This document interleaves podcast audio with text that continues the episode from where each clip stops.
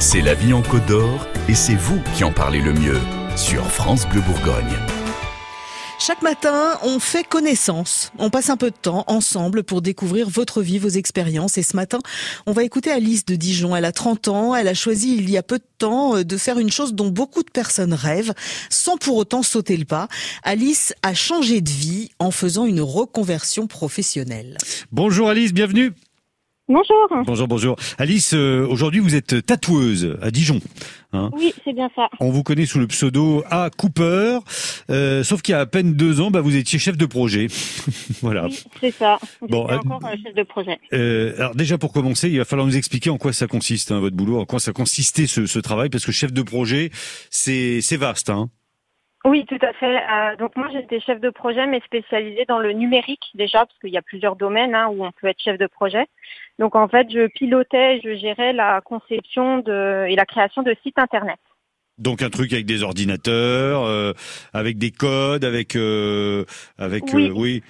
Oui, c'est ça. En fait, donc moi, j'avais pas la main, comme on peut dire, dans le cambouis. Hmm. J'étais plutôt en contact avec le client euh, voilà, pour euh, élaborer un petit peu ses besoins, rédiger euh, les cahiers des charges et après je transférais les informations aux équipes qui eux allaient réaliser le site. Voilà, qui eux donc avaient le nez dans l'écran, etc., etc. ça veut dire que vous, vous bossiez en équipe du coup? Oui. Oui, on était avec bah, plutôt des grosses équipes parce que j'étais en grosse agence. Mmh. Donc il y avait plusieurs corps de métier, des graphistes, des développeurs, euh, du référencement euh, naturel, euh, de l'ergonomie, etc. Bah, c'est sympa ça, comme ça, ça donne envie sur le papier quand même. C'est, c'est pas, c'est pas un métier qui fait fuir, ça non? Non, en effet, c'était un métier que j'ai vraiment apprécié, qui était hyper intéressant, hyper épanouissant. J'avais la chance de travailler pour une, agence web donc qui était à Paris et qui avait des sites en plus, des créations de sites qui étaient vraiment, voilà, qui étaient vraiment complets et assez diversifiés. Ouais, puis c'est un métier que vous aviez choisi. Vous avez fait euh, cinq ans d'études pour en arriver là. Oui, c'est ça. Euh, j'ai fait un IUT information et communication après mon bac. Euh, ensuite, j'ai fait une licence professionnelle où je me suis justement spécialisée dans le multimédia et après j'avais fait un master 1, master 2 en management multimédia. Et donc c'est là où je me suis spécialisée avec un apprentissage pendant deux ans où j'étais chef de projet justement. Et vous n'étiez pas heureuse non. Mais alors pourquoi? Parce qu'on a quand même l'impression, la façon dont vous en parlez, il y a quand même une, une, passion. On sent que vous aviez, vous aviez eu envie de faire ça. Qu'est-ce qui fait qu'à un moment, vous vous dites, mais non, c'est, c'est pas mon truc. Je suis pas bien. Ben donc euh, comme je dis, oui, le métier était vraiment intéressant. C'était, j'ai, vraiment un bon souvenir. Hein, donc même quand j'en parle, je peux avoir un petit peu de la nostalgie. Ouais. Euh, mais c'était plutôt euh, le côté créatif au final qui me manquait et le côté indépendant, c'est-à-dire qu'on était vraiment tout le temps à travailler en équipe, dépendant des uns des autres. Hmm. Et là, en tant que chef de projet, ben c'est le chef de projet qui est responsable. Donc même si les autres, enfin même si on fait tout le boulot bien, si les autres ne respectent pas forcément les délais, c'est quand même le chef de projet qui est responsable. Hmm. Donc du coup, c'était un petit peu, euh, euh, voilà, c'était un petit peu dur à gérer, on va dire, au quotidien. Un jour pas fait comme un autre, du coup, euh, Alice, vous craquez, plus possible de travailler, euh, vous vous êtes arrêté, même votre médecin euh, vous met en arrêt directement. Hein. Complètement. C'est quoi On appelle ça un burn-out en fait Oui, oui. c'est ça, c'est une sorte de burn-out quoi. C'est vrai que bah, moi je l'avais pas vraiment vu venir hein, parce que voilà, j'avais toujours tendance à me dire bah non, ça va. L'entreprise était vraiment sympa, hein, j'insiste sur le fait, hein, c'était vraiment une équipe géniale, mais voilà, c'est en fait, je pense qu'on le voit pas trop venir et puis à force de, de se lever le matin, d'avoir la boule au ventre, de regarder ses mails la nuit, etc. Bah, au bout d'un moment, on craque quoi. Hmm. Du coup, en 15 jours, vous, vous décidez de changer de vie, euh, et, et c'est là qu'il y a des choses qui vous reviennent en tête. Justement, qu'est-ce qui vous est revenu en tête et euh, qu'est-ce qui vous a emmené vers le, le métier de, de tatoueuse? Eh ben, C'est ce que vous allez nous raconter dans moins de 5 minutes, d'accord? Ça marche. À, tout, de suite, Alice, merci. France Bleu Bourgogne, c'est la vie en Côte d'Or. Témoignez au 03 80 42 15 15.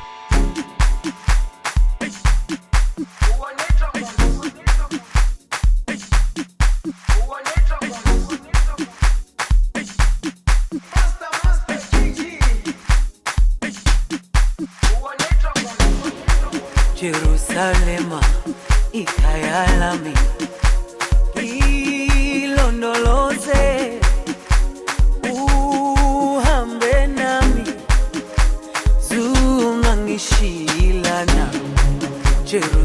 problema y callarme.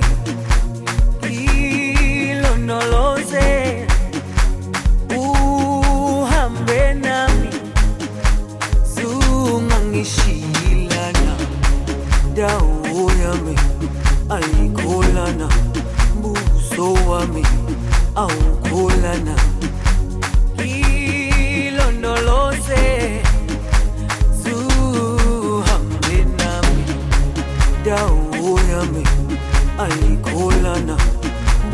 Soami, mimi au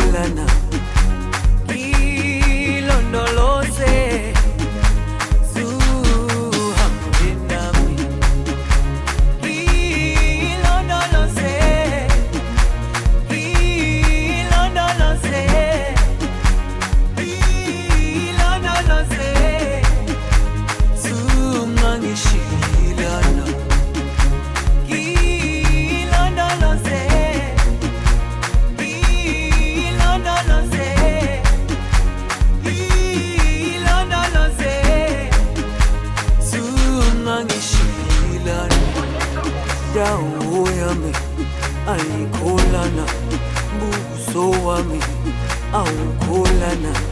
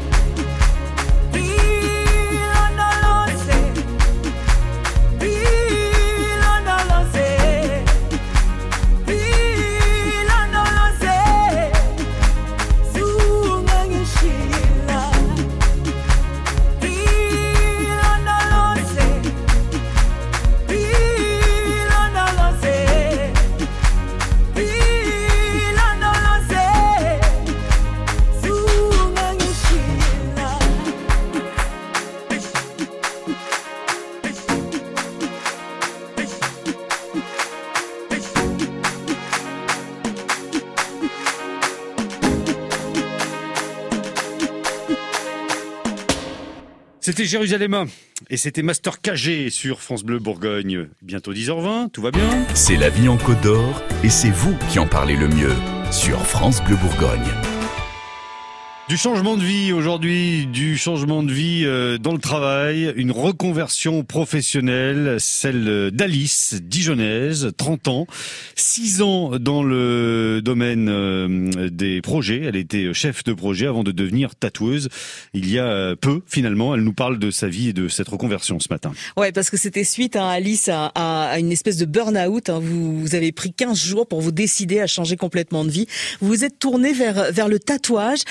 Euh, passer de chef de projet à tatoueuse, euh, c'est pas vraiment un hasard ou si?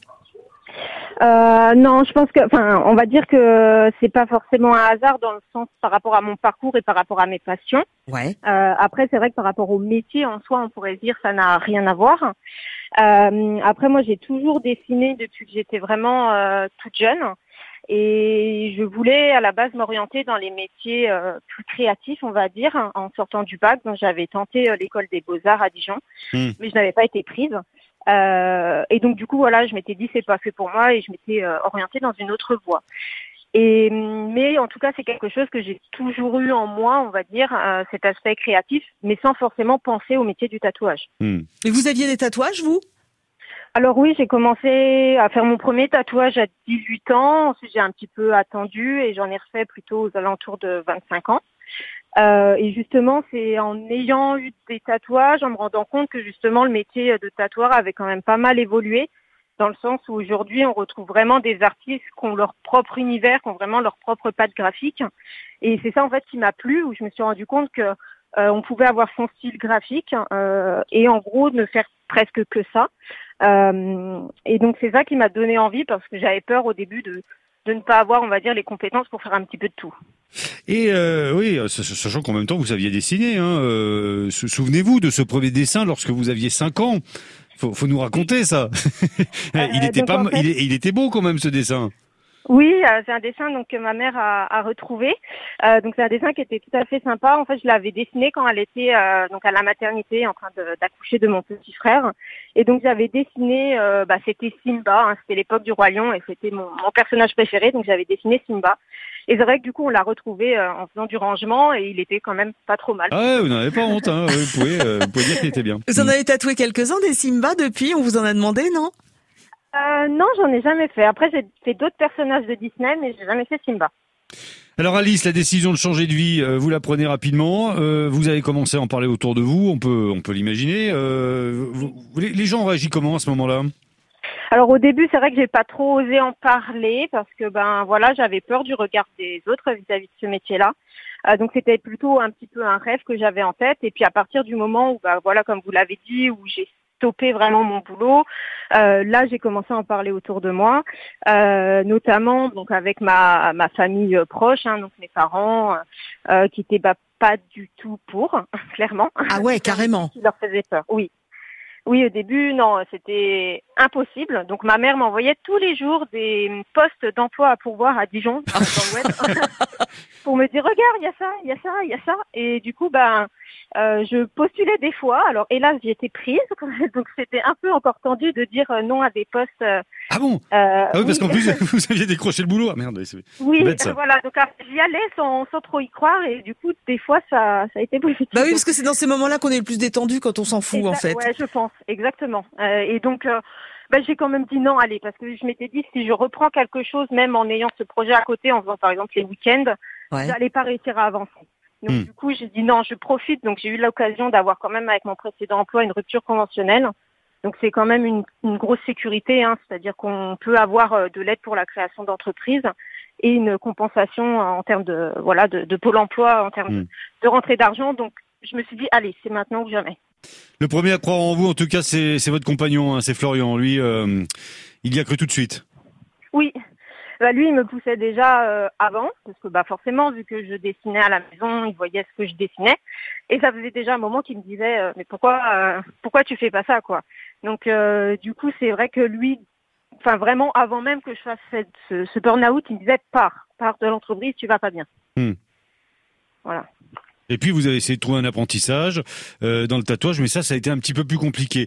Euh, vous, nous, vous nous raconterez demain, hein, parce que c'est pareil, on a envie de savoir qui a eu le plaisir d'être tatoué en premier. hein.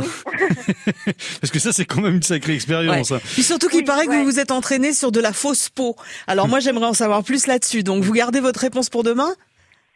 On se retrouve demain entre 10h et 10h30. Ne prévoyez pas de rendez-vous, on a besoin de vous, euh, hein, de vous avoir au, téléphone, d'accord? Et ben, je vous raconterai tout ça demain. Merci demain. Alice, à demain, au revoir. Merci. Au revoir. France Bleu. France Bleu.